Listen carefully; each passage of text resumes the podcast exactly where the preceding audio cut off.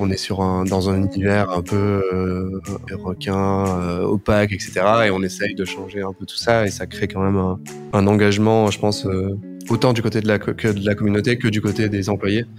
Euh, parce que pour moi, c'est un grand tout en fait, c'est une grande communauté autour de Snowball, quoi. Et euh, donc cette volonté bah, de changer un peu les choses, bah, je pense qu'elle est quand même assez forte et surtout sur un univers euh, de l'argent qui est quand même très, bah, il est à la fois hyper important, mais il a un peu une mauvaise image parfois. et donc se dire, bah, en fait, qu'on peut potentiellement essayer de changer cette image-là, bah, c'est quand même un truc cool parce que ça impacte fortement quand même les, les gens.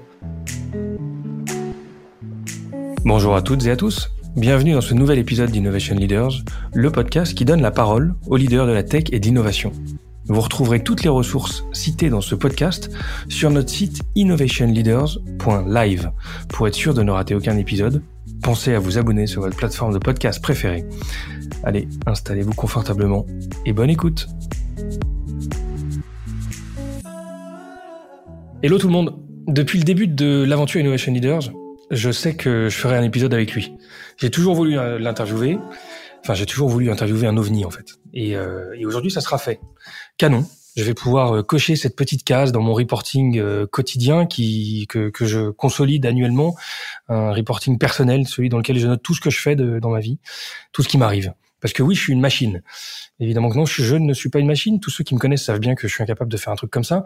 J'arrive à peine à me souvenir de ce que j'ai fait la veille, donc euh, me souvenir de tout ce que j'ai fait en une année, on en est loin. En revanche, celui qui est en face de moi, Johan Lopez, vous l'aurez reconnu, lui, c'est ce qu'il fait. Si lui, c'est une machine, le genre de machine assez rare qui sait capter des signaux de marché, un marketeur dans l'âme, couplé à une calculatrice, qui sait transformer un signal faible en fintech. Et je vais vous expliquer tout ça.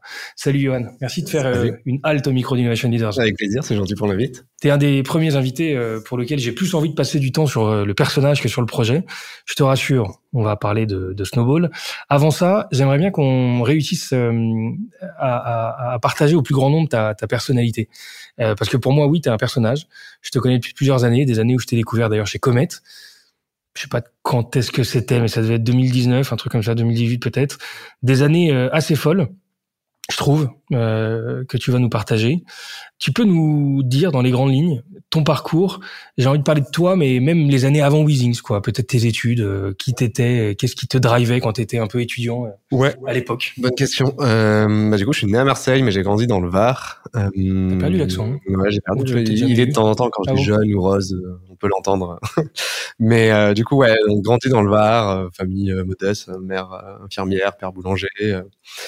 donc ouais, enfance heureuse quand même. Et du coup, j'ai atterri à la fac d'éco après le lycée.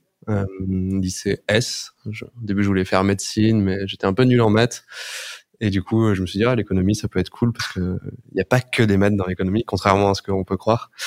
Et, donc, bah, du coup, fac d'éco, j'ai fait un peu partout en fait. Euh, j'ai jamais fait deux années d'affilée dans la même fac. je fais première année à Toulon, deuxième année à Aix, troisième année aux États-Unis. Euh, ensuite, j'ai fait une année sabbatique, quatrième année euh, Rotterdam, Hambourg, cinquième année à Paris. Puis après une année sabbatique et puis je suis revenu à Paris. Donc ouais, j'ai pris le temps. j'ai pris le temps, ouais. J'adorais les études, je pense. Euh, et du coup, finalement, bah, je suis tombé un peu amoureux de la. Enfin, j'ai toujours aimé l'entrepreneuriat, donc l'uni- l'univers des startups naturellement m'a attiré. euh, et du coup, j'avais découvert cette. euh, je, je suis fan d'Apple, donc euh, à chaque fois que j'allais dans les Apple Store, je voyais euh, cette balance. comme- Enfin, j'étais fan d'Apple et en plus euh, petit, ce petit côté, j'aime bien mesurer. Et je disais ah ouais, j'aime bien cette boîte qui fait des balances connectées, et du coup, qui te permet de mesurer ton poids et tout. Et j'ai découvert que c'était une boîte française. Donc c'était très data à l'époque. Ouais. Et, et donc, bah, du coup, je me dis, ah ouais, j'adore cette boîte. Et finalement, dernière année d'études, donc Master 2 euh, Pro, euh, je me dis, bah, je vais, je vais faire euh, tout mon dossier de strat sur WeThings et je vais essayer d'avoir un stage là-bas. Et finalement, bah, j'ai réussi à avoir mon stage en produit, du coup, pas en marketing.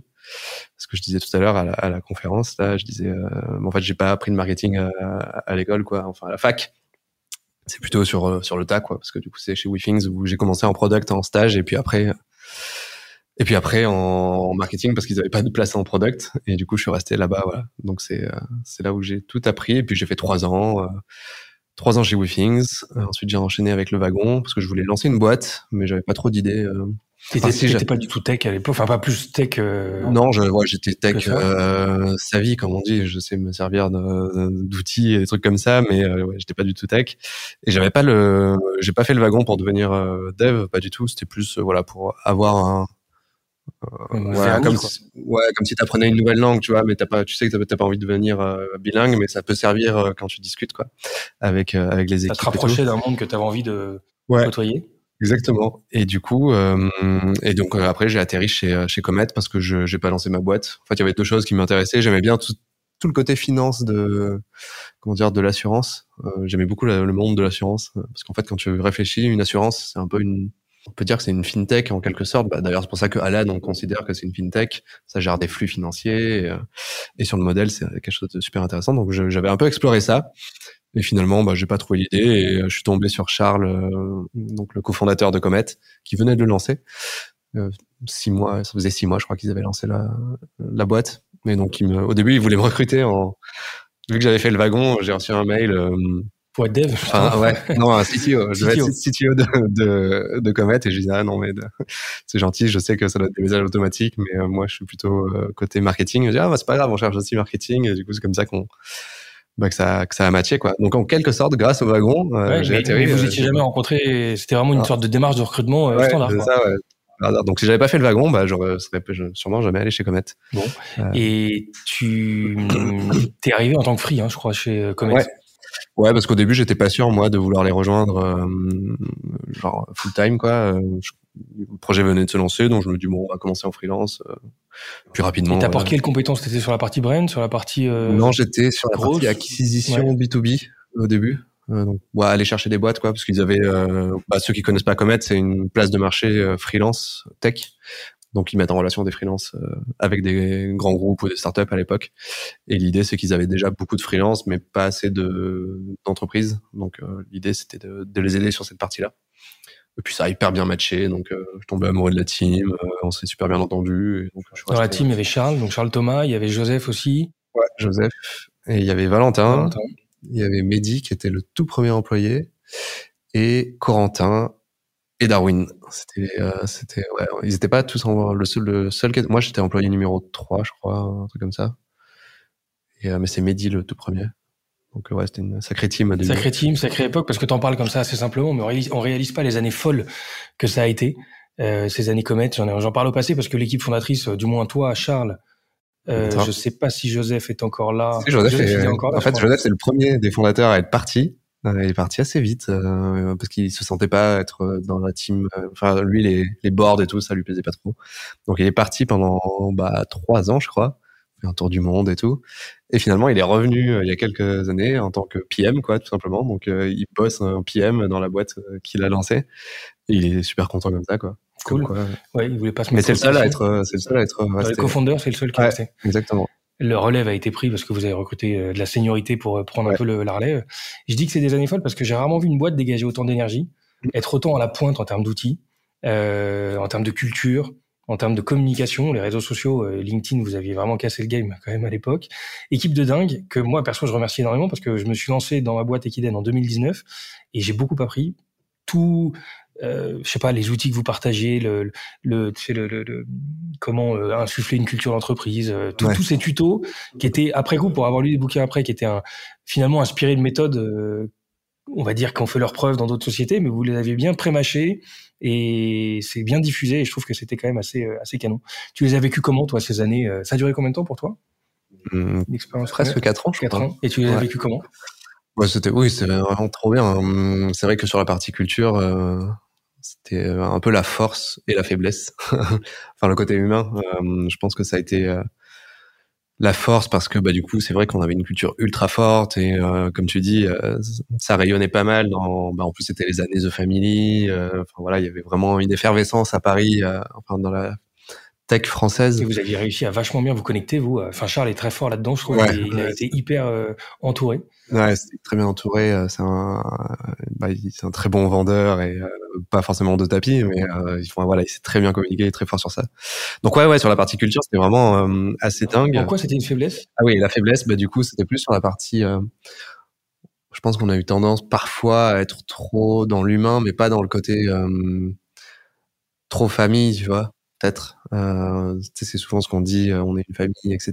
Et, euh, et je pense que parfois, ça pouvait être... Euh, quand t'es petit, c'est y a pas de souci, ça, ça fonctionne bien.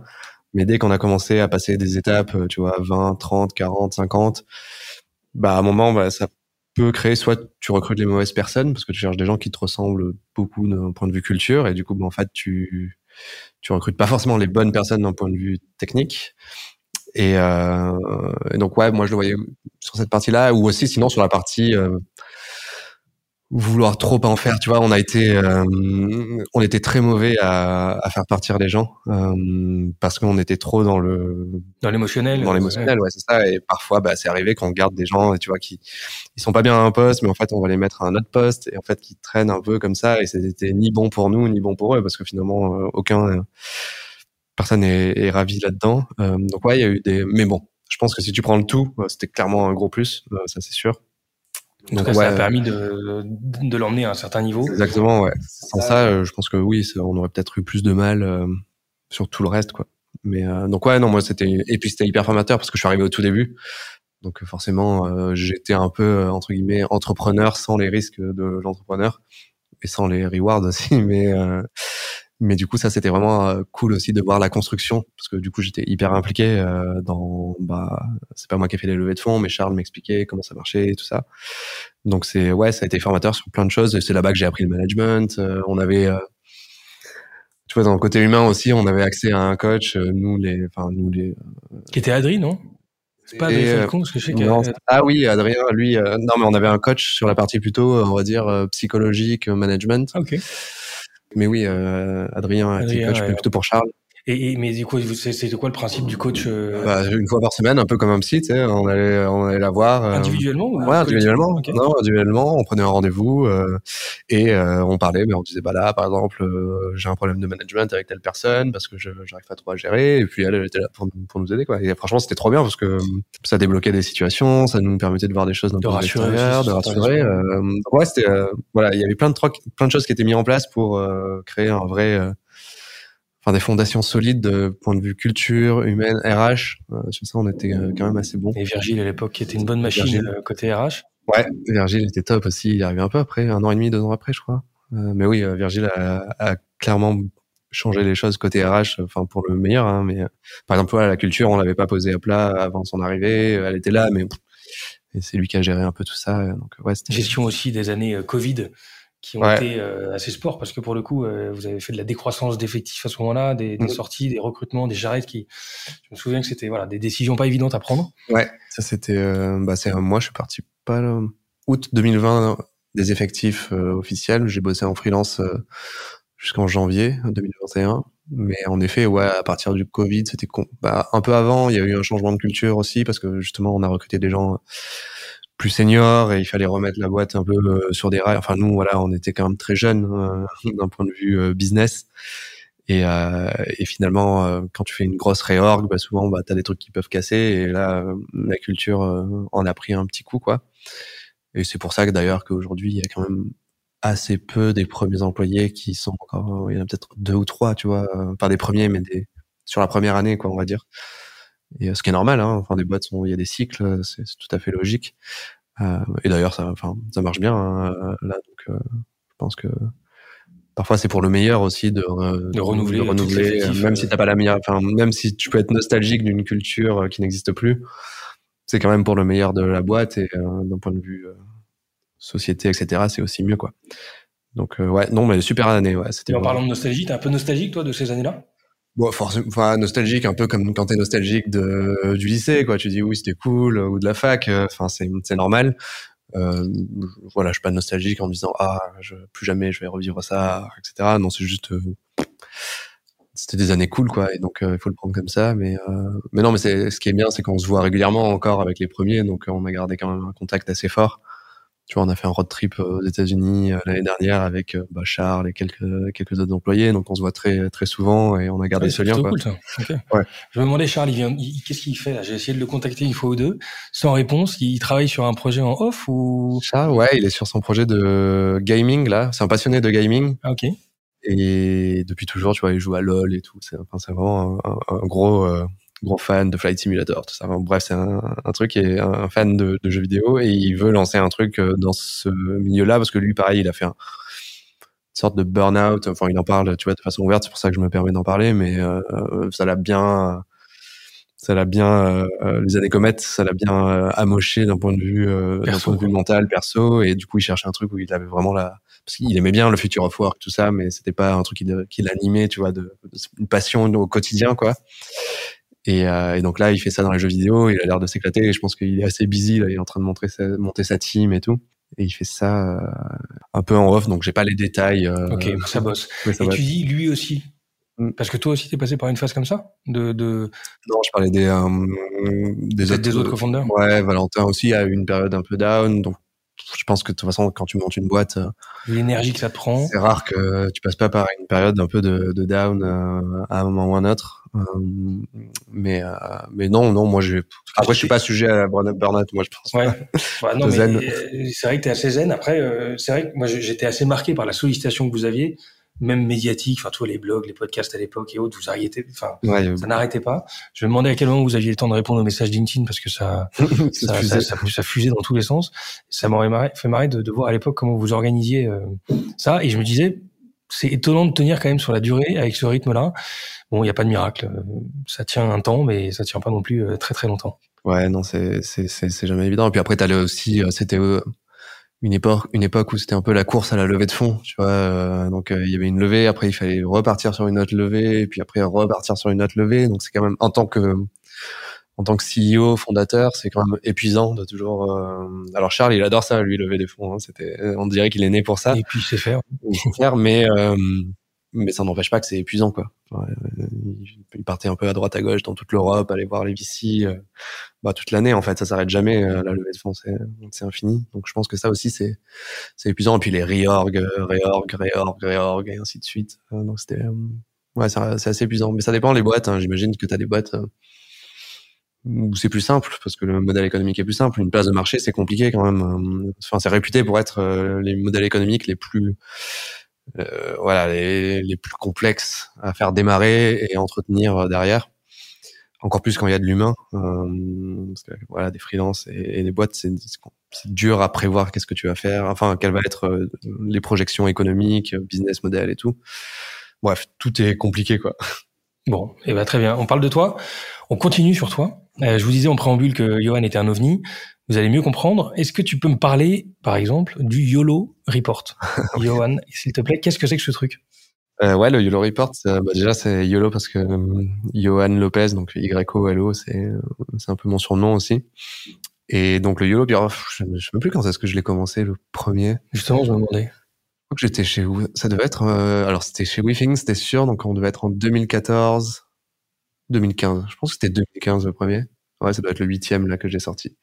Ok. Et donc, euh, YOLO Report, bah, la première année, c'était, je, t'avais, enfin, j'avais dit au début que j'étais passionné de mesures, euh, tout ça. Donc, euh, je, au début, c'était, euh, je traquais mon poids ou je traquais euh, ce que je mangeais, mes calories dans mon téléphone, mes courses avec Runkeeper et tout. Et je me dis, ah, j'ai toutes ces datas là. Et, et à, l'époque, il y avait un peu, il y avait pas mal de tweetos là qui étaient qui, dans l'univers du quantified self, tu vois, qui aime bien mesurer un peu tout. Euh, je me suis dit, ah, euh, moi j'aime bien ça aussi. Pourquoi pas faire un truc euh, à la fin de l'année Je fais un petit rapport. Dans une logique de quoi, de, de, philosophie entre guillemets de vie ou de progression personnelle ou juste de stocker la data parce que tu. Ouais, je trouve ça juste fun. Ok, pour le fun au départ. Ouais, c'était enfin au quotidien, je le faisais pour moi parce que bah, pour être mieux physiquement ou autre, mais le fait de le, le fait de le mettre au même endroit, c'était vraiment pour moi, c'était un projet fun. Pour le fun. Et il y a un côté objectif perso là-dedans, parce que tu te fixes un peu des objectifs. Bah, au début, pas des objectifs de... Ouais, mais au début, je j'avais pas d'objectif, ça je l'ai rajouté après. Mais au tout début, c'était vraiment juste mettre tout au même endroit et le partager avec les gens. Et je me dis, oh, ça, ça va peut-être inspirer certaines personnes. Et donc ouais, donc ça a commencé en 2015 et petit à petit, je l'ai amélioré, j'ai rajouté des trucs et comme tu dis, j'ai ajouté la partie objectif. Et pareil, je le fais pas forcément pour me tenir. Euh, je suis, enfin voilà, je m'amuse à faire mes OKR, tu vois, de, de l'année. Euh, enfin ceux qui connaissent pas, c'est, c'est Objective Key Results. Et euh, ça, en général, tu le fais dans une boîte pour aligner euh, toutes les forces de la boîte vers le même objectif. Et je me suis dit, ah, ça peut être marrant de faire ça pour, pour moi à titre perso. Donc, je m'amuse, tu vois, à me dire, cette année, j'aimerais bien courir un marathon. Et pour courir le marathon, bah, il faut que je cours à peu près trois fois par semaine et ainsi de suite. Donc, j'ai essayé de faire des petits trucs comme ça. Et souvent, je m'y tiens pas, mais une fois par an, ça me permet de me poser, de me dire, OK, qu'est-ce que j'aimerais bien faire? Euh, qu'est-ce que j'ai fait cette année? C'est un peu un côté euh, rétrospectif qui est intéressant parce que tu découvres des choses. Tu vois, l'année dernière, j'ai découvert que, en fait, j'avais fait beaucoup moins, enfin, j'avais beaucoup mieux dormi que l'année d'avant parce que je traque aussi le sommeil. Euh, et je me dis, ah, bah, c'est marrant, pourquoi j'ai pourquoi j'ai mieux dormi. Euh, et du coup, tu peux faire un peu des corrélations avec certains trucs. Et donc ouais, c'est juste fun à écrire. Et petit à petit, bah il y a des gens, vu que je le fais en public, bah il y a des gens qui ont commencé à le suivre. Euh, là cette année, je l'ai, c'est marrant parce que je sais pas, je devais avoir trois semaines de retard et en fait, je recevais des messages de personnes que je connais pas. Moi, ça m'avait traversé l'esprit. Il est où le YOLO Report euh, J'ai l'impression que je, je, sors un, truc par, tu sais, comme, comme si Spotify ne sortait pas son Year in Review et tu dis, ouais, qu'est-ce qui se passe? Et, et tu peux nous donner des exemples de ce que tu traques justement? Pour ouais, ceux qui ne bah, l'ont pas lu bah il y a la, bah, la course, euh, le nombre de pas, euh, le sommeil, à quelle heure je me lève, euh, nombre de bières que je bois ou d'alcool en général. T'as les bouquins que tu lis? Les bouquins, les podcasts, les films. Les voyages? Voyages. Les investissements aussi. Les investissements, ouais, bah ça justement c'est un peu comme ça qu'est né Snowball. Ouais, on en parlera après. On en parlera après. Ouais, bah, un peu tout ça, mon, mon ADN, bref, un peu tout ce que je peux traquer quoi. Bon, t'avais vu ça ailleurs? Bah, il y a des mecs qui partageaient sur euh, sur Twitter justement, je te disais, ah euh, souvent ils faisaient des petits rapports, tu vois, en fin de, mais plutôt euh, c'était mensuel en général ou des trucs comme ça. Mais des rapports comme ça, je sais qu'il y a un mec, si, il y a un mec aux États-Unis, je sais plus quel était le nom, mais il faisait aussi une sorte de rapport comme ça, mais beaucoup plus beaucoup plus chiffres. Je crois que c'était un data scientist ou un truc comme ça. Et alors moi, il y a beaucoup de chiffres évidemment, mais c'est quand même rédigé. je parle de choses. Et donc lui, ouais, on faisait un. Il y avait un nom, mais je me souviens plus. T'as, hum, justement, au niveau de data, derrière, tu t'appuies sur quoi? C'est juste les synthèses des apps que tu utilises, que tu consolides, ou t'as mis une mécanique un peu plus complexe? Ouais, bah, c'est un mix entre des, des, apps, en effet, sur mobile, ou sur mon... Sur, bah oui, c'est euh, autre truc que je traque, c'est euh, les de logiciels, tu vois, combien de temps j'ai passé sur LinkedIn, combien de temps j'ai passé sur l'ordi, et ça fait un peu, ça fait peur. Hein, je, quand tu te dis que t'as passé 150 jours, je sais plus même le chiffre exact devant ton ordi ou un truc comme ça, tu te dis ah ouais quand même, euh, les gens ils parlent du métaverse, mais on y est déjà hein, dans le métaverse. Euh, enfin c'est bref. Euh, donc ouais, c'est un mix de logiciels que j'utilise pour traquer tout ça et des Google Sheets que j'ai parce que des fois il n'y a pas des logiciels alors je trouve ça beaucoup plus simple de le faire à, la mano et après je j'agrège tout. C'est assez long en général. C'est pour ça que cette année c'était un peu plus long aussi. Mais il y a un truc qui me fascine chez toi, c'est que hum, tu l'as dit tout à l'heure là. Je me suis dit que ça pouvait intéresser les gens. Ouais. Euh, et en fait, c'est marrant parce que moi, je me dirais ça, je pense que ça intéresserait personne. non, pas vrai. Toi, tu te dis, ça peut intéresser les gens de mettre mes datas perso et machin. Et en fait, ça intéresse énormément de monde. C'est chelou quand même. Tu crois que ça vient d'où cet intérêt que tu génères? Euh, moi, enfin, les premiers que j'ai lancés, je pense que tout le monde s'en foutait, en fait. Euh, et qu'est-ce qui a fait que ça a pris? C'est toi, par rapport à ta notoriété des réseaux sociaux C'est Ouais, je pense que c'est un peu, bah, c'est, ouais, c'est l'effet boule de neige. Hein. De toute façon, au début, bah, tout le monde s'en fout. Après, petit à petit, les gens, ils te connaissent un peu pour ça. Après, ils te connaissent un peu pour autre chose. Et après, ils te connaissent un peu pour ça, plus autre chose. Et après, ils en parlent à leurs potes. Et après, t'as de plus en plus de monde qui en parle à leurs potes. Et petit à petit, la boule, la boule de neige grossit, quoi. La fameuse boule de neige. Ouais. Et donc ouais, non, mais j'ai pas de. Euh, ouais, tu l'interprètes pas plus que ça. Et mais, mais là où je trouve que c'est marrant, c'est que tu as quand même ce sens de l'intérêt. Euh, je sais pas comment on peut dire, mais tu as quand même un flair qui dit que ça peut peut-être intéresser. Et effectivement, ça intéresse parce qu'il y a quand même beaucoup de gens qui, qui se qui se seraient dit, mais enfin, que tu veux que ça intéresse du monde, quoi. Et moi, je me souviens même que, je sais pas si tu te souviens de ces posts où tu faisais des posts. Et je me suis toujours dit, mais pourquoi chez lui ça, ça, ça génère autant de autant de d'engagement où tu fais des posts débiles, pardon, mais où tu présentais comment t'organisais tes apps sur ton téléphone. Ah euh, genre, euh, et là, à ce moment-là, moi, je me suis dit, bah ouais, mais attends, c'est carrément hyper intéressant, ça. Alors qu'en fait, ça c'était assez futile comme sujet, mais je trouve que ça dégageait de ça, ça créait de l'engagement. Bah, c'est et, hyper intéressant, finalement, de voir qu'il y avait une sorte de, pas de philosophie, mais il y avait vraiment une, une culture de l'organisation des apps par couleur, par taille, par machin. Et c'était euh, trop drôle de voir qu'en fait, c'était un phénomène, et ça, tu l'avais capté aussi. Ouais, bah après, c'est facile, hein, les gens, ils aiment bien, bah, c'est souvent je me prends moi comme exemple. Euh, c'est toujours bien de commencer par soi et après tu essayes d'extrapoler, mais tu les gens ils aiment bien voir un peu ce qui se passe dans les coulisses, euh, que ce soit les coulisses d'une personne ou les coulisses d'une entreprise. C'est pour ça que Comet ça marchait bien, tu vois, qu'on partageait sur nos méthodes et tout. On a toujours, enfin les gens ont toujours ce côté un peu, bah parfois voyeur parce qu'ils aiment bien voir ce qui se passe à l'intérieur et parfois euh, ça les inspire en fait de dire comment ça fonctionne. Et du coup, je pense que ce, ce post-là sur les apps, euh, ils se disent ah ouais, moi je fais pas comme ça, euh, c'est marrant que lui il fasse comme ça. Et ensuite, euh, bah les gens dans les commentaires, ils ont, ils voulaient partager aussi eux ce qu'ils faisaient. Donc, et c'est vraiment pas un sujet auquel j'aurais imaginé créer de l'engagement. Ouais, ouais, c'est marrant. Et ça, au niveau marketing ou communication, t'as été quand tu dis les gens aiment bien voir les coulisses, les machins, t'as as un peu de recul sur ces sujets-là. Tu l'as, t'as été formé par des gens, t'as lu des bouquins, ou c'est plutôt du sens euh, inné, ce, ce côté un peu comme euh, pas plus ouais, non, j'ai pas. Ouais, non. C'est du bon sens. Quoi. Ouais, pour moi, c'est vraiment du bon sens. Bah après, j'ai toujours, euh, si j'avais un, comment dire, un biais où j'aime bien les boîtes transparentes, et, et, encore une fois, je me prends toujours comme exemple, mais tu vois, moi, j'adorais lire des trucs sur comment euh, Amazon, ils font leur meeting, par exemple, tu vois, et je me dis, ah ouais, putain, une boîte qui réussit comme Amazon, c'est cool de savoir comment ça marche en interne. Et je me suis dit, bah ok, on n'est pas Amazon, euh, Comet, mais euh, on fait des trucs qui fonctionnent, et je pense que ça va intéresser des gens qui sont à des étapes un peu plus basses. Tout comme nous, on est inspiré par des Amazon qui sont à des étapes beaucoup plus loin.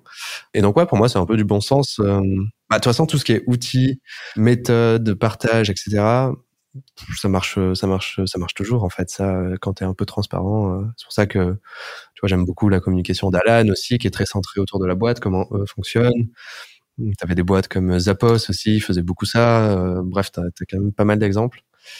Mais ouais, c'est plus du, bon sens. Bon sens. La notoriété des réseaux sociaux que tu as, euh, c'est quelque chose que tu as cherché à avoir ou ça s'est fait, euh, c'est pas vraiment, euh, c'était pas vraiment un objectif ça s'est fait un peu naturellement?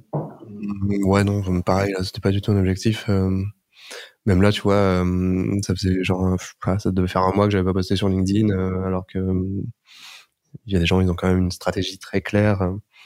Non, sur les réseaux, bah, j'ai commencé, bah, je, si tu regardes les posts avant 2018 ou 19, je sais plus, 2018, bah, sur mon LinkedIn, il y avait rien, quoi. Il y avait juste, euh, a partagé ça, etc. Et un jour, je me suis dit, ah tiens, je, qu'est-ce que j'avais fait? Mon premier post qui a marché, et genre j'étais trop content de dépasser les 100 likes.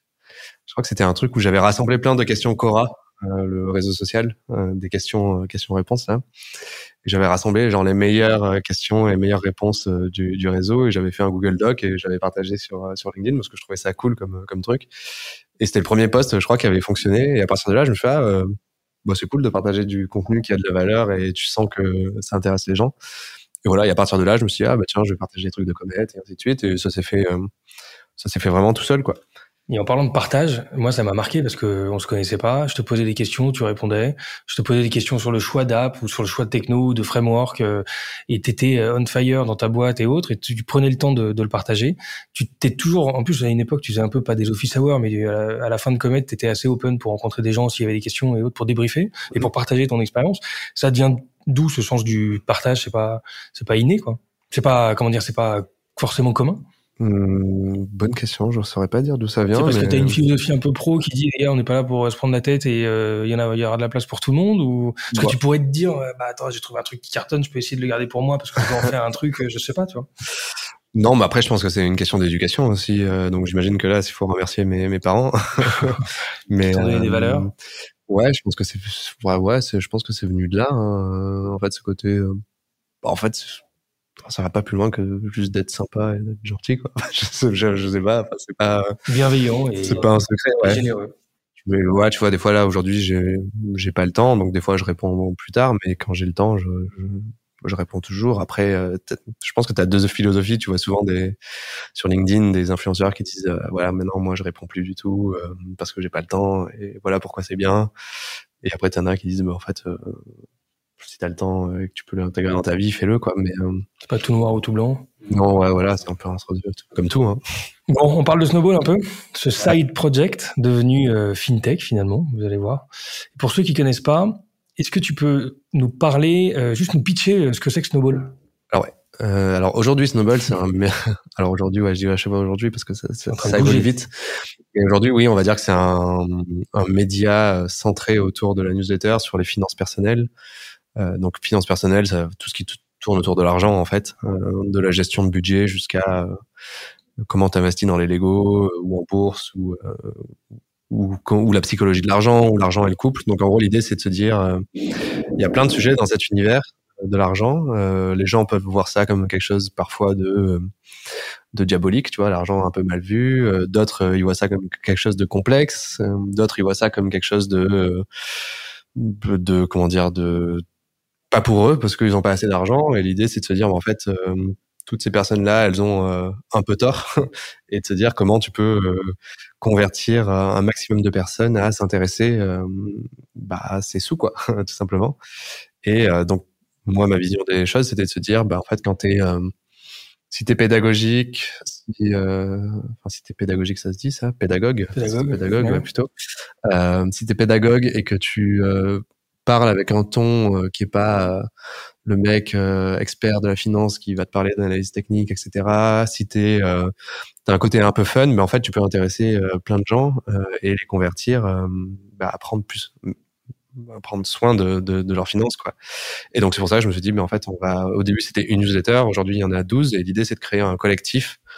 Donc il y a plusieurs créatrices et créateurs qui écrivent des newsletters sur des sujets spécifiques et donc tu peux t'abonner à Snowball et choisir des sujets qui t'intéressent. Donc si toi tu adores l'investissement dans le vin, bah, tu as une newsletter sur l'investissement l'investissement dans le vin, dans le vin si tu si t'es marié et tu vois que dans ton couple l'argent c'est un sujet, bah tu peux t'abonner à, la news de Margot qui parle de ça. Euh, donc ouais, tu peux vraiment créer ton propre programme, un peu comme tu t'abonnes à Disney Plus et euh, tu choisis les films que tu vois. Voilà. Et donc euh, donc voilà, aujourd'hui c'est ça Snowball, donc c'est ce média. Donc abonnement, il y a une partie gratuite, une partie payante. Donc gratuite, tu dois avoir quatre news par mois à peu près, une plus une quotidienne et la partie payante, bah ça dépend de toi, mais il y a 12 newsletters en plus, ouais 12. Et voilà. Et donc euh, ça c'est aujourd'hui. Et euh, après, on parlera peut-être de demain après. C'est clair. Mais je vais vous dire un truc. Quand je vous disais au départ que Johan était capable de transformer des signaux faibles en cash machine, euh, si vous voulez savoir comment Snowball est, est né, je vais peut-être dire une bêtise, donc tu me corriges, mais pour avoir un peu suivi le truc de loin, il me semble que c'est dans le YOLO Report de 2019 ou peut-être 2020, euh, mais je dirais 2019. À ce moment-là, toi t'expliques tes finances, dans un truc un peu anodin où comme tous les ans t'expliques euh, tes investissements, tes retours sur investissement et, et euh, ce que ça donne. Et euh, tu montres ce que tu as gagné. Tu, tu misais à l'époque, en tout cas pas des grosses sommes particulièrement, mais les rendements étaient relativement impressionnants, les gains étaient cool. Et, et c'est vrai que ça déclenche et c'est là où tu as le plus de questions et le plus de réactions, c'est sur ces sujets de, de cash, de rentabilité, de type d'investissement. Et, euh, et c'est là que tu réalises qu'il y a un truc à faire avec euh, ce sujet d'investissement, si, si je dis pas de bêtises. Ah ouais, c'est ça, ouais. Ouais, donc c'était celui qui était publié en 2020, mais du coup, oui, tu raison pour l'année 2019. Ok. Et c'était à ce moment-là un, un sujet aussi euh, parce que moi, je, quand je te voyais, je me disais mais si ça se trouve, ça aurait été les bouquins. Est-ce que tu te serais tu, tu, serais parti dans les bouquins ou est-ce que là tu avais un vrai sujet toi euh, sur l'investissement les finances personnelles qui qui déjà t'animait euh, euh particulièrement à l'époque? Euh, ouais, ben en fait, sais, c'est un sujet qui me qui me passionnait parce que du coup, j'ai jamais quitté vraiment ça depuis la fac. Tu vois, je je m'intéressais. Alors, j'étais pas j'étais pas à lire tous les blogs de finances personnelles ou tous les bouquins parce que en fait, j'aimais pas trop cet univers parce qu'il y a beaucoup de de gourou de la finance et c'est beaucoup de, de développement personnel aussi. Enfin, un mix un peu entre les deux. Et j'aimais pas trop cet univers, donc je, je traînais pas trop là-dedans. Mais par contre, euh, je, continuais de lire des articles euh, d'économie, etc. Euh, par contre, sur les finances perso, j'ai découvert aux États-Unis qu'il y avait vraiment un, écosystème de contenu autour des finances personnelles, euh, pas forcément auquel j'adhérais forcément beaucoup, mais il y avait beaucoup de contenu. Et c'est pour ça que en 2019, quand j'ai lancé, enfin quand je quand dire, quand j'ai écrit ce YOLO Report et que j'ai vu plein de, de questions, j'étais un peu étonné parce que je croyais que tout le contenu était déjà là en fait. Euh, et je me suis rendu compte, je me suis rendu compte, ce qui était bête hein, parce que t'as pas 60 millions de personnes qui vont lire euh, tout le contenu euh, des trucs, donc il y a forcément des gens qui tombent pas dessus. Mais du coup, je me suis dit, ah, bah il y a forcément une partie de la population euh, qui n'a pas les informations. Moi j'ai vu que ce que j'ai écrit là ça peut les intéresser donc à quel moment tu te dis que tu vas en faire un truc? Bah c'était euh, ouais je t'ai dit quand je pense une fois que les gens j'ai dû avoir une dizaine de personnes qui m'ont posé des questions je me suis dit ah tiens il y a il y a un truc. Et avant ça j'avais lancé euh, donc Behind the Curtain en septembre je crois ou octobre 2019 et là, l'idée, c'était une newsletter aussi. Donc, il y a eu une newsletter avant la newsletter. Et là, l'idée, c'était de, bah, de faire ce que je faisais avec euh, Comet, donc euh, partager des outils, des méthodes, mais d'aller voir d'autres startups pour euh, que elles aussi, elles partagent tout ça. J'avais, par exemple, j'avais fait un peu le tour. j'avais interrogé plusieurs personnes chez Spendesk pour voir comment ils étaient organisés, quelle était leur organisation interne. J'avais fait un truc avec je, sais plus quelle boîte, Alan. Bon bref, et qui commençait à avoir de l'attraction, tu vois. Et donc, euh, une fois que j'ai eu ce, les signaux liés au YOLO Report sur la partie finance, je me suis dit, ah, bah, je pourrais peut-être lancer une autre newsletter euh, sur ce sujet des finances perso.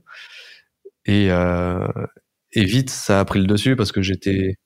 Alors j'adore hein, l'organisation et tout, mais je trouvais que le sujet euh, finance perso, argent pouvait avoir plus d'impact. Et en plus, c'était un truc que moi qui me passionnait. Donc je me suis dit, bah, en fait, euh, je vais me focaliser sur ça. quoi. Donc j'ai laissé de côté Behind the Curtain, qui est comme le phénix, euh, il est revenu euh, quelques années après, euh, ouais, quelques, je sais même pas quand est-ce que je, non, quelques mois après plutôt. Et, et donc voilà, donc c'est comme ça que Snowball est né. Au départ, tu étais seul à rédiger les, à rédiger, ça devait prendre du temps parce que tu lisais des bouquins, enfin tu devais aller chercher du contenu justement que tu devais préparer. Est-ce que et comment s'est passé la, la, suite? Tu peux nous donner quelques chiffres sur ce que représente Snowball en termes peut-être d'abonnés, en termes de chiffre d'affaires, en termes de ouais de d'équipe aussi derrière? Ouais. ouais. Bah aujourd'hui, ça doit être, euh, bah, si, tu prends sur en projection sur l'année, on doit être à, je pense, 416, 420 000. Euh, 420 000 euros de chiffre d'affaires, enfin d'abonnement. Ouais, de ouais, non pas d'abonnement. Du coup, c'est divisé en deux. En abonnement, il doit y avoir 265 là, 165 000. Et euh, le reste, euh, avec le sponsoring, alors c'est dur à projeter, mais j'essaye de faire des projections. Mais en gros, il, doit il devrait y avoir 150 000 euros, tu vois, sur l'année, si tout va bien ou plus. Euh, donc voilà, donc ça, il y avait 50 000 abonnés il y a quelques jours, mais il y en a plus que 47 000 là parce que j'ai fait, j'ai nettoyé la base des gens qui n'ouvrent pas tout ça parce qu'au bout d'un moment, euh, si les gens n'ouvrent pas, il euh, faut juste les supprimer, c'est mieux quoi pour la planète aussi. Et donc parmi ces 47 000, il doit y en avoir 4200 et quelques, 4300 qui sont payants. donc 6 euros ou enfin 6 euros non maintenant ça a changé c'est 9 euros ou 80 euros par an. Hum, donc voilà en gros les chiffres côté euh, euh utilisateur euh, revenus. Et sur l'équipe, bah du coup j'étais tout seul jusqu'à euh, avril. Donc en avril, enfin il y a plusieurs étapes. on, va reprendre en arrière. Donc en gros il y a en septembre, Pauline m'avait rejoint, Pauline femme qui bossait chez Crowdcube avant, qui m'a rejoint. On a bossé ensemble pendant de septembre à février 2023 à peu près. Euh, et donc après Pauline est partie, bah parce que pour diverses raisons, ça, enfin, ça se passe toujours très bien. Mais euh, et du coup après je me suis retrouvé seul un petit moment. Mais grâce à Pauline, en fait, on avait enclenché le recrutement de l'équipe. Donc on a trouvé euh, quatre super personnes. Donc il y a Valentine qui m'a rejoint en avril. Euh, ensuite euh, Léa et Clément en mai, là, juste là, il y a deux semaines, une semaine, dix jours, quoi. Et Emeline qui arrive en euh, juin. Donc, en gros, on va être cinq, là, euh, d'ici, euh, d'ici trois semaines, quoi. Okay. Et donc, sur le, la composition de la team, bah, il y a produit, donc Valentine, Léa, design, plutôt produit, mais on va dire global, et Clément et Emeline sur la partie tech. Je vous prends 10 secondes pour vous dire que ce podcast vous est proposé par Equiden. Equiden, c'est la startup qui vous accompagne dans vos projets tech, product, data et engineering et qui repense l'approche des ESN traditionnels. En deux ans, cette société de conseil compte plus de 130 personnes et s'est déployée dans 6 pays. Pour en savoir plus et pour participer à l'aventure, suivez-nous sur LinkedIn ou sur equiden.com, e d e. Bonne écoute si on reste sur la partie newsletter, tu avais déjà vu et tu as eu des modèles d'inspiration de newsletter euh, euh, qui se sont transformés en un véritable business? Ouais, il y en a plein, euh, surtout aux États-Unis. Alors en France, on est, ben, il y a hum, des connus, il y a Brief.eco, non, c'est Brief.me, pardon. Ils ont aussi une news qui s'appelle Brief.eco. Donc eux, c'est des Français, donc plutôt orientés, euh, plutôt journalistes, euh, enfin journalisme euh, global et économique. Ils ont un truc aussi green, green tech ou green, je sais plus. Euh, après, sinon, aux États-Unis, t'en as plein. T'as Morning Brew, c'est un peu l'icône euh, de la newsletter euh, aux US. Donc, eux, c'est une newsletter quotidienne sur des news X, plutôt orienté business, mais on va dire un peu de tout, quoi. Et sinon, après, t'as The Hustle aussi, qui a été racheté, je sais plus combien, plusieurs dizaines de millions par HubSpot. Euh, t'as aussi Axios qui est. C'est un business qu'on peut racheter même. Ouais, ouais, bah, il y en a de plus en plus de boîtes en fait produits euh, qui rachètent des newsletters parce qu'ils voient à quel point la partie média est clé. Hein. Communauté et médias, oui. Ouais, qui est hyper importante parce que ça leur permet de. Bah, ils voient que ça s'essouffle un peu le, le modèle euh, réseaux sociaux. Tu vois, faire beaucoup de pubs et tout, avec euh, Apple qui bloque le tracking et tout. Bref, ça s'est quand même pas mal essoufflé. Donc ouais, il y en a pas mal. Il y a Axios qui a été énorme, euh, lancé en 2017. Donc c'est euh, là un média plutôt généraliste, mais centré autour de la newsletter, euh, qui, qui, a été créé en 2017 et revendu 500 millions en 2020 ou 2021. Donc un truc énorme. Ouais, effectivement. Donc ouais, il y en a pas mal. Ok, bon. Euh, là, tu as mélangé tout à l'heure newsletter slash fintech.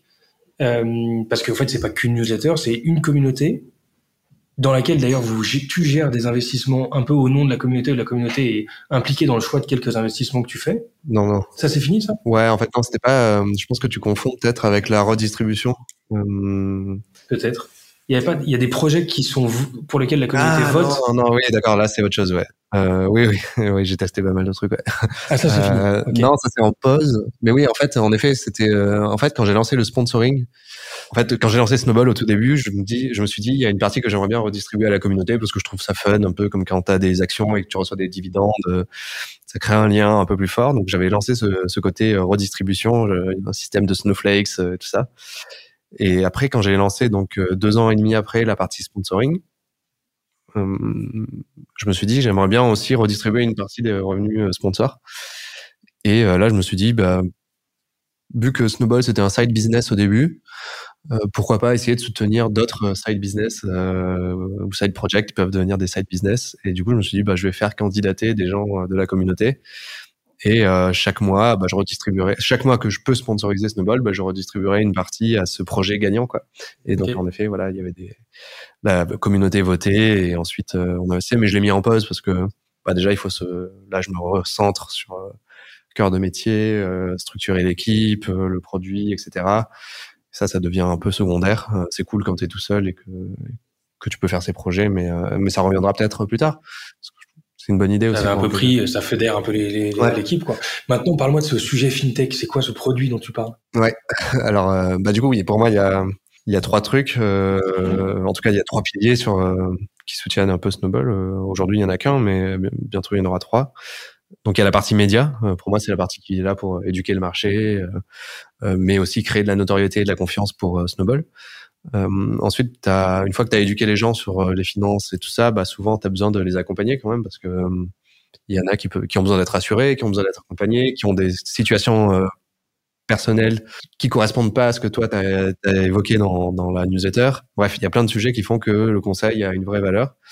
Et aujourd'hui, le conseil financier, il est il est peu connu. donc plein de gens ne savent pas ce que c'est un CGP, tu vois, un conseiller en gestion de patrimoine, ou alors ils croient que c'est un banquier euh, qui va te conseiller. Ceux qui connaissent un peu, bah, ils se disent bah, j'ai peut-être pas assez d'argent pour euh, passer par euh, ce genre de service. Ils croient que c'est que pour les riches.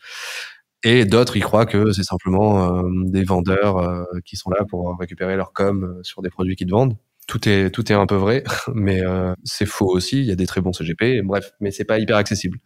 Donc l'idée, c'est de se dire comment on peut créer un produit qui produit tech, euh, enfin comment la technologie peut euh, démocratiser ce, ce, métier quoi et le rendre beaucoup plus accessible. Euh, et donc là l'idée c'est de se dire comment demain une personne peut poser une question à un conseiller en gestion de patrimoine facilement et avoir une réponse rapidement quoi. Euh, et une réponse non biaisée, euh, c'est-à-dire que c'est pas une personne qui est là pour te vendre un produit parce qu'elle va récupérer la commission. Donc c'est ça qu'on est, c'est un peu le deuxième pilier qu'on est en train de construire là avec euh, avec la team. C'est pour ça qu'il y a des gens dans la tech, dans le design et, dans le produit parce qu'on sort de on sort de juste créer du contenu quoi. On est là pour créer une application web, mobile, on verra quoi. Mais voilà. Et ensuite le troisième pilier c'est bah, une fois que tu as conseillé et que tu as éduqué, bah, tu peux fournir des outils euh, concrets pour aider les gens à, investir ou à mieux gérer leur argent.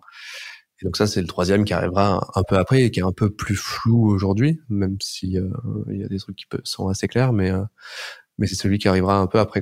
Donc c'est là que voilà, Snowball en tout cas va commencer à devenir une fintech. et peut-être qu'un jour il y aura vraiment deux entités séparées, une entité média et une entité plutôt fintech, parce que bah forcément après il va falloir gérer les des problèmes de comment dire de, compliance non? pas de compliance mais de de comment tu dire quand t'es biaisé euh...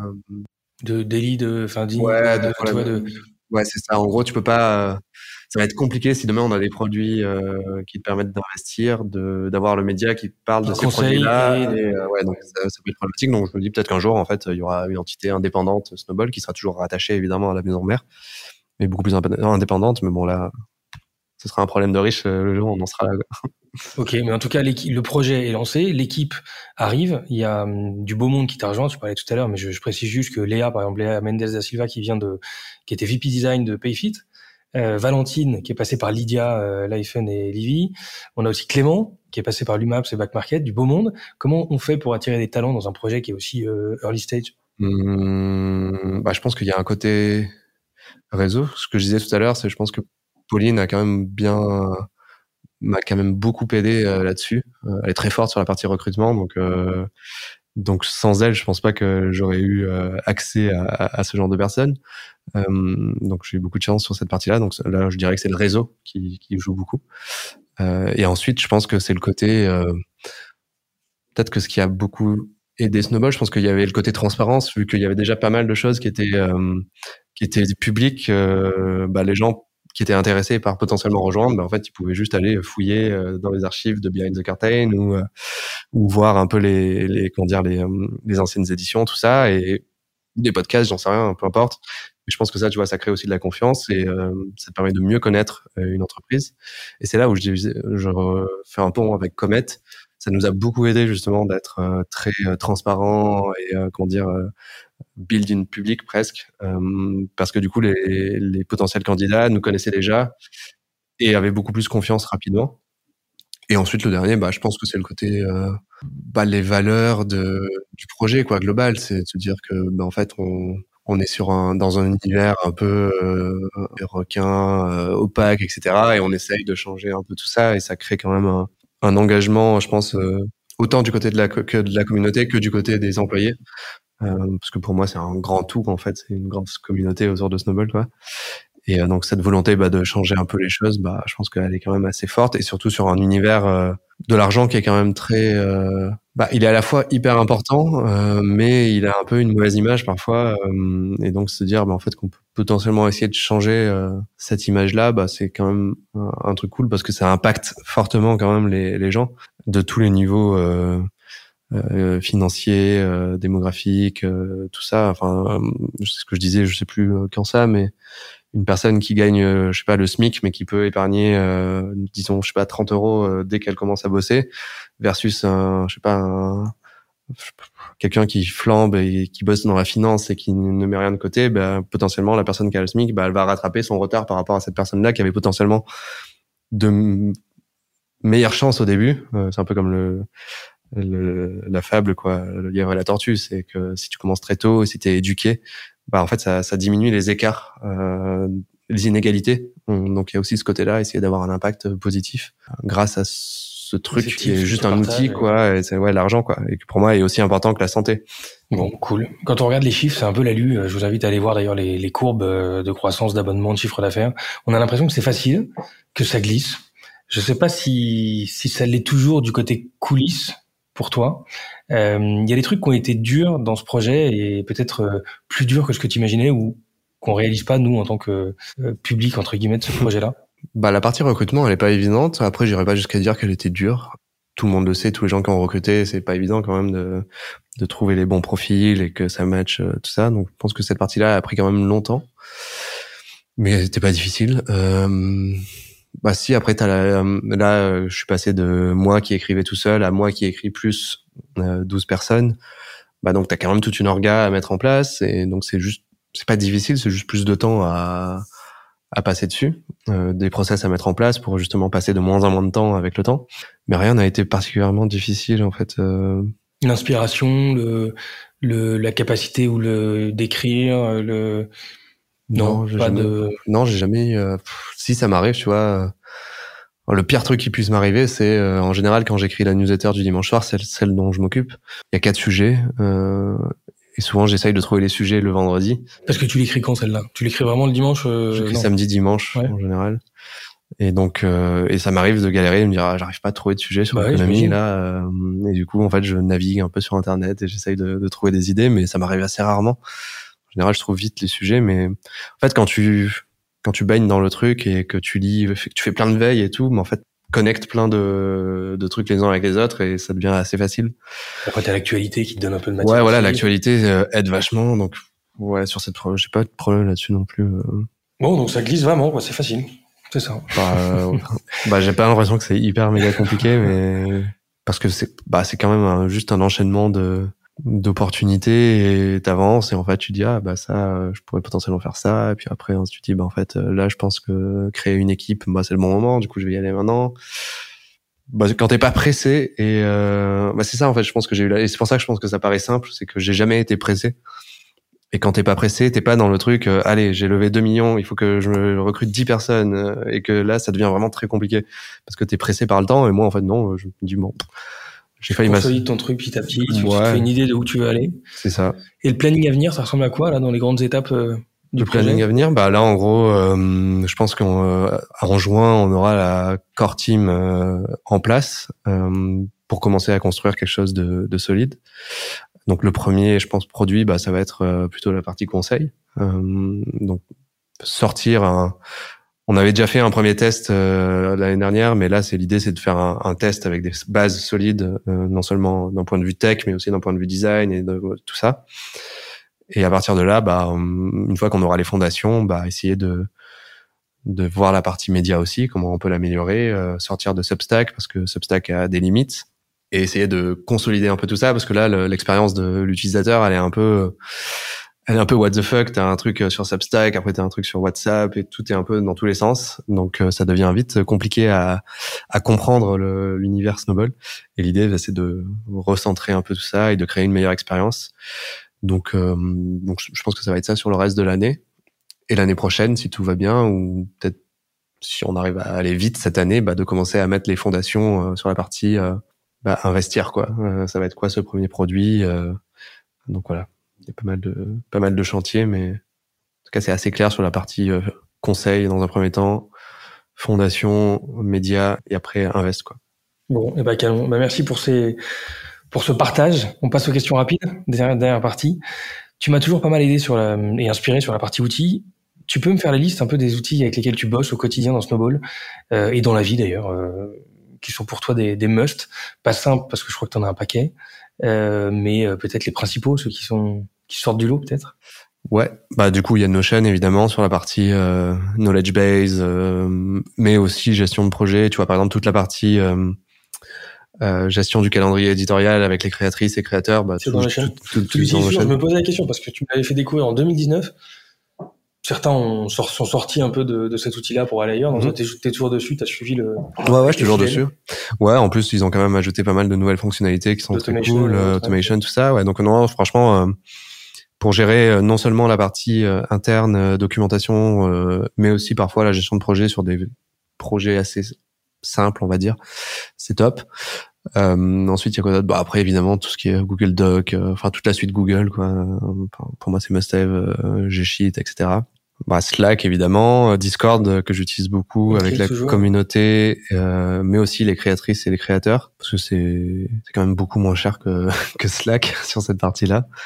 Euh, ensuite, il y a quoi d'autre? Substack que tu vas peut-être changer. Substack évidemment, ouais, qui était vraiment euh, un super outil euh, qui m'a hyper bien accompagné sur la partie création de, de newsletter slash monétisation, de monétisation slash avoir un site où tu peux retrouver les newsletters. Ensuite, quoi d'autre? Bah sur la partie rédaction, ouais, j'utilise pas mal Merci App pour les fautes d'orthographe Ouais, tout ça, ouais. qui te corrige un peu toutes tes, euh, toutes tes petites fautes, tout ça, même si euh, j'ai quelqu'un qui relit, mais au moins ça, ça fait un premier passage. Et euh, bah, j'utilise pas mal maintenant euh, bah, ChatGPT sur les parties. alors pas, il va pas écrire à ma place. pas encore. pas, pas encore. mais par exemple, quand je dois faire des recherches sur des sujets que je connais, enfin que je sais. Tu vois, par exemple, je sais pas si j'ai un doute sur n'importe quoi, mais qu'est-ce que j'ai fait poser que dit ouais la dernière fois je, je faisais un sujet sur l'inflation et je, je, me demandais comment tu vois l'inflation pouvait euh, euh impacter négativement euh, une économie. Euh, et du coup j'avais quelques idées en tête mais j'ai demandé à ChatGPT ça te donne des idées des perches quoi et du coup il m'a dit et du coup je pouvais dire ah ouais bon là en fait je connais le sujet t'hallucines un peu mais sur ça ça ça t'as raison donc j'utilise pas mal sur cette partie là mais voilà sinon c'est à peu près tout hein. Canva j'utilise beaucoup Canva sur tu vois pour créer des petits visuels tout ça. Et ça c'est un peu les principaux je pense Après, dans la boîte, bah là, tu vois, on va commencer à utiliser des nouveaux outils, Miro, GitHub sur la partie tech, tu vois quoi. Bon, bien. Est-ce que petite question un peu profonde, mais la plus grande fierté dans ta vie jusqu'ici, c'est quoi? En parlant de GitHub. euh... non, la plus grande fierté dans ma vie. Elle est pas évidente cette question. Hein. Non. Ben, j'ai, ouais, je sais pas. Ouais, j'allais dire de de toujours avoir pu faire ce que je voulais sans trop me poser de questions en fait. euh, et du coup, je me dis, enfin, je, je, pense pas que ce soit une fierté, mais enfin, en tout cas, c'est un truc dont je suis content quoi. Bah, ce côté quand même, euh, savoir euh, prendre des opportunités un peu au fil de l'eau. Je pense que c'est pas simple pour beaucoup de personnes, donc je suis assez fier d'avoir pu pouvoir suivre un peu comme ça. Et ça, je pense que ça vient beaucoup de mes parents ils m'ont jamais dit non, tu vois. Ils m'ont dit ouais, tu veux faire ça, bah ok. Ils râlent un peu, mais ils me disent bah oui, vas-y. C'est une sorte de confiance en toi aussi, c'est lié à ça. Ouais, c'est lié à ça, ouais. Je pense. Pas avoir trop peur du lendemain. Euh... Ouais, c'est ça. Euh, donc ouais, je pense que ça. Euh...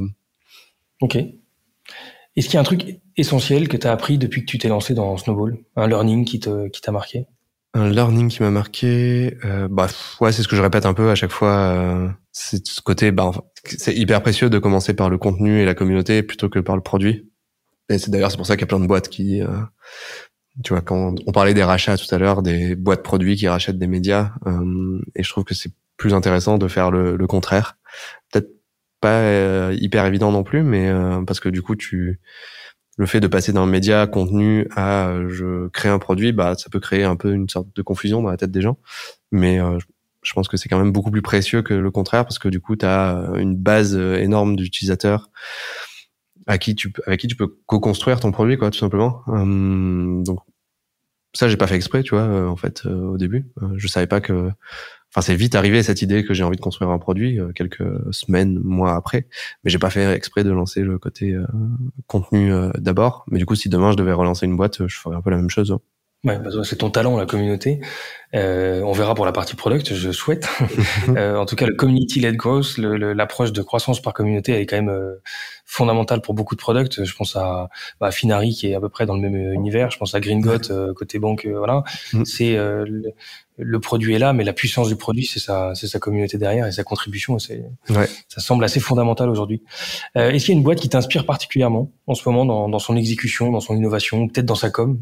Qui sont des sujets euh, importants pour toi mmh, Ouais, bah il y a toujours euh, Alan en fait. Ouais. Euh, ça, ça, ça, ça, change pas non plus. Ça, va pas changer. Non, mais en vrai, ouais, j'aime bien leur, euh, bah à la fois leur culture euh, produit, enfin centrée autour de l'utilisateur, leur culture interne. Alors il y a des choses qui que j'aime moins que d'autres, mais tu vois ce côté un peu asynchrone. alors ils sont très extrémiste sur la partie asynchrone. Moi, je pense pas que ce soit nécessaire d'aller aussi loin, mais euh, mais en, tout cas, j'aime bien ce côté un peu culture de de l'efficience et de pas euh, voilà de pas passer ses journées en meeting et tout. Je trouve ça intéressant et euh, et aussi parce que la façon dont ils construisent le produit, je trouve qu'elle est assez elle est assez inspirante parce que du coup c'est la ils ont commencé par la mutuelle évidemment c'était le premier produit mais en fait ils vont bien au-delà c'est de faire de la prévention donc mental physique ouais c'est ça et donc du coup de B2B. Et du coup, j'aime beaucoup cette approche-là de bah, qui tend un peu vers une sorte de super app en fait où t'as tout centré euh, au même endroit et euh, qui qui m'inspire pas mal pour Snowball aussi. Bon, euh, sera fort celui qui arrivera à détrôner euh, Alan dans ton dans ton dans ton univers. Est-ce qu'il y a une rencontre que t'as faite qui t'a marqué, quelqu'un ou quelqu'un qui t'inspire particulièrement? Mmh, Depuis toujours? En ce moment, peut-être ou de... ouais. euh, bonne question aussi, hein, parce qu'il y en a pas mal. Euh... Ouais, il y avait si, il y a une personne que j'ai rencontrée, euh, c'était un, un Américain qui bossait chez, euh, chez Ideo, je sais plus, la grosse boîte euh, produit, bref, qui a monté une, une startup qui s'appelle euh, Clou. c'est du tracking euh, de, comment dire, de, des cycles menstruels euh, en Allemagne. Donc lui, c'est un Américain qui a lancé ça et ensuite il est devenu, euh, lui, il est designer euh, et donc en fait, il nous avait pas mal aidé. Enfin, il m'avait pas mal aidé chez euh, chez Comet parce qu'à un moment, je devais gérer un peu la partie expérience et tout ça et donc il m'avait pas mal donné de de tips ou d'inspiration sur comment euh, bah, de ce côté, tu vois, construire autour de tes utilisateurs et comment tu peux construire euh, quelque chose euh, qui parle au plus grand nombre sans forcément, comment dire mettre de côté une partie de, de la population. Bref, ça m'avait quand même beaucoup marqué sa, sa vision des choses. Euh, Mike, euh, et du coup, ouais, lui, c'était quand même quelqu'un de... Sur la partie expérience, donc. Ouais, Ok. plutôt expérience, ouais. Quand je vois le nombre de trucs que tu fais dans la journée, le projet, le nombre de projets que tu as en ce moment, des, des euh, statuts de réflexion ou hyper opérationnels, est-ce que dans ta journée, tu as des routines, euh, des, une discipline que tu t'imposes pour pouvoir euh, euh, pas t'effondrer par rapport à la masse de trucs dans laquelle tu es engagé quoi? Bah, la routine, oui, j'ai une petite routine, on va dire. euh, je dois toujours faire ma veille tous les matins. euh, Non financière? Ou Ouais, ouais, veille financière. Euh, du coup, ça, ça me prend pas mal de temps. Euh, je pense que, ouais, je pense que dans la journée, ça doit bien me prendre deux heures et demie, euh, un truc comme ça. Donc ouais, ça c'est un peu la seule routine que j'ai parce que du coup, vu que j'envoie une newsletter quotidienne tous les matins, euh, je suis obligé de faire la veille en fait euh, le matin. euh, j'ai pas le choix. C'est pas un truc que j'ai délégué encore, Hum, mais peut-être que je déléguerai un jour, sûrement. Et après quand tu traites tes mails à tel moment ou tu Non, ça je le fais au fil pas- de l'eau. euh, non, j'ai pas de routine particulière. C'est vrai que souvent les gens me disent, euh, ouais, tu dois avoir une routine, tu vois, de de machine, euh, faire ça là, ça. mais en fait non, j'ai Non, pas plus que ça. Non, Bon, je- bah, ça rassure. Parce qu'on est... ouais, bah plutôt mon truc c'est plutôt de se dire, euh, ouais, euh, tu vois, si j'ai une tâche de moins de 5 minutes à faire, bah, je la fais et, euh, et ensuite j'a- j'avance et j'avance. Et par contre, j'essaye vraiment de, c'est pas une routine ça, mais en tout cas mon truc c'est pas avoir de meeting. Enfin, je limite vraiment au maximum les meetings euh, parce que ça passe, c'est ce qui bouffe un peu la ma- majorité de ton temps, quoi. C'est pour ça que j'essaye, tu vois, de tout caler euh, le lundi et le mardi entre 16h et 18h, euh, et ce qui te permet d'avoir quand même pas mal de temps après. Pour toi, ouais. Donc, euh, ça me fait rêver. après, c'est c'est moins évident que ça va être moins évident Quand plus la team va grandir parce que tu peux pas, enfin, évidemment, tu peux pas tout mettre euh, au même endroit, mais tu peux créer une culture où il y a moins de meetings quand même et tout ça. Donc, euh, donc voilà, c'est en gros ça ma, ma Ok. routine. Est-ce qu'il y a une app dans ton téléphone que tu recommandes à tout le monde d'avoir? Une app dans mon téléphone? Moi, j'utilise beaucoup de notes en fait de Apple. euh, Note. Ok. tout simplement parce que c'est un peu mon un deuxième cerveau, tu vois, je stocke un peu tout là-dedans et puis c'est synchronisé automatiquement avec tout. Alors Notion évidemment aussi synchronisé, mais c'est beaucoup moins rapide et donc ouais, Note, euh, je l'utilise énormément. Ouais. Dans sa version la plus simple. Ouais. Ok. Est-ce qu'il y a une personne dans, qui évolue dans le monde de la tech ou de l'innovation que tu me recommanderais d'avoir à ce, à ce micro pour partager un peu euh, un truc un peu inspirant? Ouais, bah, je pense que Pauline, ça pourrait être cool parce que euh, elle a monté sa boîte, elle a bossé pour une grosse boîte anglaise. euh, ensuite, elle, elle m'a rejoint un peu. Euh, là, elle est sûrement sur des nouveaux projets. Euh, je pense qu'elle a une bonne vision de la d'une de l'écosystème fintech français européen. Elle a vécu un rachat par une grosse boîte, donc ouais, ça peut être un bon. euh, Bonne expérience. Bonne- ok, bonne bah. Il y a un conseil qu'on t'a donné qui s'est avéré euh, utile dans ta vie jusqu'ici? Euh, hmm, non, à part les trucs bateaux, euh, fais ce qui te plaît, qui sont pas forcément des bons conseils non plus, mais euh, Bon, toi, ça a marché.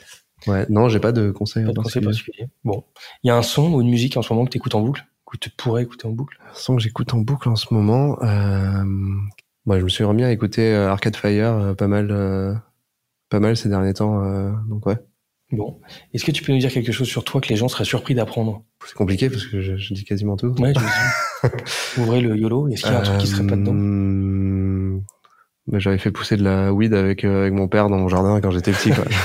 Ah, quand même Bip. Euh, Est-ce qu'il y a une habitude que tu essayes de prendre ou au contraire d'arrêter en ce moment? Une habitude que bah, j'essaye de, si ouais, j'essaye de me remettre à courir euh, parce que je courais beaucoup, mais du coup j'ai perdu, j'ai eu moins de temps, plus je me suis fait mal et donc t'accumules tout ça et tu perds l'habitude. Euh, donc ça c'est un truc que j'aimerais bien faire plus.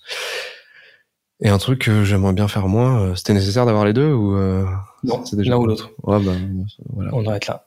Un bouquin qui t'a marqué? Bah, il y en a deux. Alors, ouais, si je prends un roman, euh, un roman que j'ai adoré. Oui, c'était La part de l'autre, ouais, c'est ça. Euh, en gros, c'était un roman qui était assez marrant parce que du coup, ça prenait l'histoire de, de Hitler s'il avait réussi c'est les beaux-arts et, euh, et la Ah. version où il n'a pas réussi les beaux-arts. Et du coup, tu vois les deux chemins euh, en parallèle. Et je trouvais ça cool parce que du coup, ça te montre à quel point, euh, enfin, ça te Le montre concept est fun. Ouais. Enfin, le concept est assez fun. Et sur la partie plutôt business, il y en a un que je recommande tout le temps, c'est euh, You Are a Message. Euh, puis ça se lit en vraiment en une heure, je pense. Euh, c'est plein de de concepts, une phrase, etc. sur les sujets de l'entrepreneuriat, la créativité, la gestion de communauté. Donc c'est plein de petits trucs qui font naître des idées euh, dans ta tête et qui est vraiment très très cool. Euh, you Are a Message, ouais. Bon, eh ben, c'est noté, je le connaissais pas celui-là.